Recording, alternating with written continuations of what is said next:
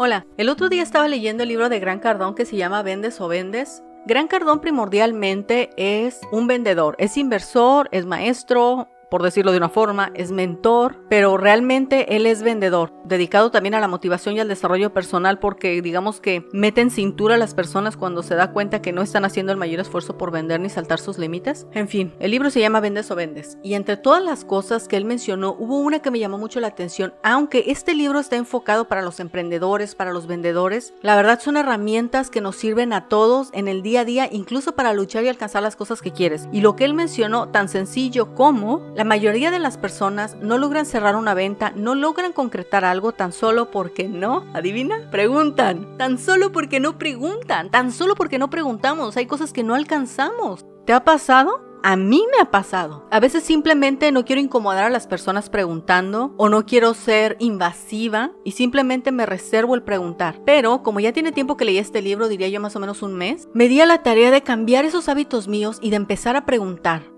Te comenté que había estado vendiendo unas cosas a través del market de Facebook y lo que hice fue, cuando alguien me preguntaba algo, yo le ofrecía otra cosa, algo que, algo que pudiera hacer que comprara un poco más. Y eso ya era salirme de mis límites, porque yo no quería incomodar a la persona. A mí no me gusta incomodar, casi no me gusta pedir favores, aunque no es malo, conozco personas. Mira, unos de mis vecinos piden favores así, a gusto, ¿no? Del tipo de, voy a salir de vacaciones, ¿puedes cuidar mi casa? Voy a salir de vacaciones, ¿les puedes dar de comer a mis perros? Voy a salir de vacaciones, va a venir una persona a limpiar por si puedes checar, ¿no? Entonces, ellos me han enseñado que pedir, o sea, como ellos piden con tanta ligereza, la verdad no se siente incómodo ni nada por el estilo. Y también son las personas que les gusta ayudar, ¿eh? Pero esos vecinos, aunado a Gran Cardón, me da la idea de que yo siempre tuve mal esta visión de pedir. Pedir siempre lo vi como, no, no como orgullo, sino como no estar un poquito molestando a otras personas. Tú resuélvelo, no molestes a otra persona. Pero los vecinos me han cambiado la perspectiva. Gran Cardón me ha cambiado mucho la perspectiva en ese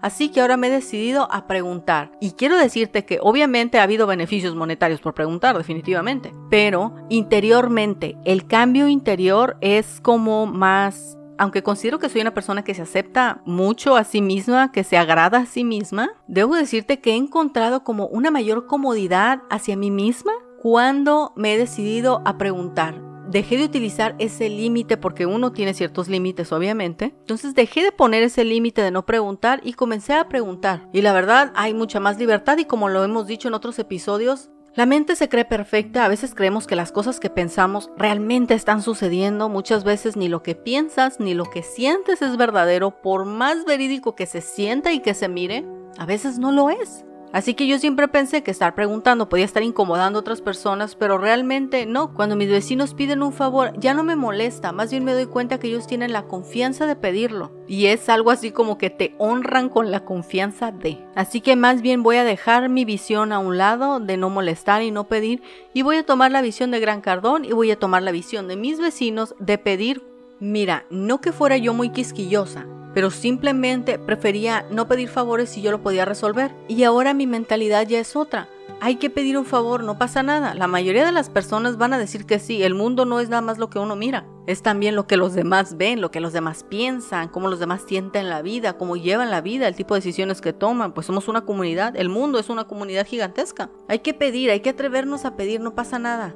Hay que sentir la libertad de poder pedir y también Obviamente eso fortalece el carácter. Pedir y que te digan que no son de las cosas que más fortalecen el carácter. Recuerdo que hay un mercadólogo que se dio a la tarea de que le dijeran que no. Él estaba estudiando las objeciones. Por ejemplo, tú puedes decir, quiero vender este escritorio y una persona te dice, no porque es blanco. Esa es una objeción. Entonces, ¿cómo sorteas las objeciones para que las personas te digan que sí? Eso es un área de estudio muy amplia. ¿eh? El punto es este. El mercadólogo se dio cuenta que él le tenía casi pavor a las objeciones. Entonces lo que hizo fue comenzar a, crecer esta, esta fortaleza de carácter y se puso a pedir cosas de modo que cada que le dijeran que no, ya no lo sintiera él como este golpe en el autoestima o este rechazo. Así que tuvo que aprender a pedir y también tuvo que aprender a escuchar que le dijeran que no sin sentir resentimiento o molestia o incomodidad. Simplemente tomar la respuesta por lo que era, ¿no? Y ya, pasar de página. Eso también ayuda a fortalecer muchísimo el carácter. Muy bien, ahora ya tienes una herramienta más para comenzar a desarrollar tu carácter. Aprende a pedir. Comienza por poco y ve ascendiendo. Conoce tus límites y pide en tu límite. No se trata de engañar a nadie, se trata de que avances tus límites. Y una forma de avanzarlo es aprender a pedir y aprender a escuchar sí y aprender a escuchar no. Nos vemos la próxima.